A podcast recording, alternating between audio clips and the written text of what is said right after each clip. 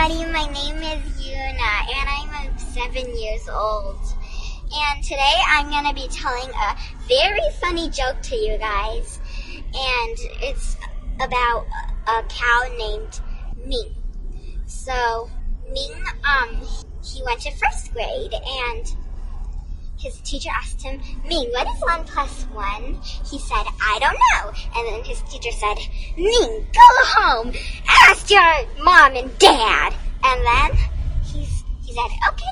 And then he went home. His mom was cooking dinner. He said, Mom, what is one plus one? His mom thought he was just messing around.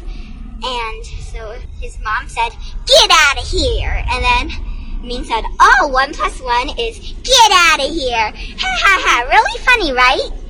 Okay, so second joke. Mm. Ming went to his dad. His dad was taking a bath. He said, Ah, this feels so good. And Ming said, Oh, I finally know. One plus one is equal to, ah, this feels so good. And this is the second joke. And so I'm gonna read the third joke. The jo- third joke is he went to his sister. His his sister was was learning English. She was trying to say baby, but instead he said Bobby. So Ming said, "Oh, um, I finally know. I finally, finally know. It's Bobby." And then the next day, his t- his teacher asked him, Ming, what is one plus one?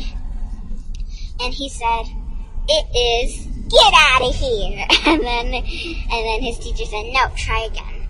And then he said, it, one plus one is equal to, ah, this feels so good. And then, so his teacher said, Ming, that's not right. Try again, please. And then he said, one plus one is equal to Bobby. And then his teacher said, That is wrong. Ming, get out of here. I said, Oh, I finally, finally know what is 1 plus 1. And he said it was, and 1 plus 1 is equal to, Ming, get out of here. So that's, it's in English. Now I'm gonna say it in Chinese, okay? Everybody? 所以那个，我在讲一个故事，关于一个小牛叫叫小明。然后他小明那个第一天他上他上一年级，然后他的一年级老师就问他小明一加一是什么？ 然后小明就说我不知道。小明的老师就说小明回家你问你的妈妈爸爸。然后小明就说好。然后他回去，他的妈妈正好在做晚餐。然后呢，他就回去他他问妈妈一加一是什么？他的妈妈以为呢他在捣乱，所以他就说，他就说啊，滚出去！然后小明就说哦，一加一就是滚出去！然后那个这就是第一个啊，第二个就是小明去问他的爸爸，他的爸爸正好在洗澡，然后他的爸爸就说啊，好爽呐！然后小明就就说哦，一加一等于啊，好爽呐！然后然后现在我读第三个啊。第三个就是小明的姐姐，她呢在学英文，他把 baby 变成芭比了。那他小明就说：“哦，一加一是不是等于芭比呀？”然后他就第二天去学校，他的老师呢就问他：“小明一加一是什么？”小明就说：“老师一加一等就是啊，滚出去。”然后老师说：“错，再试一次。”然后小明第二个就说。一加一等于啊，小明就说：“哎，他就说，啊，好爽呐！”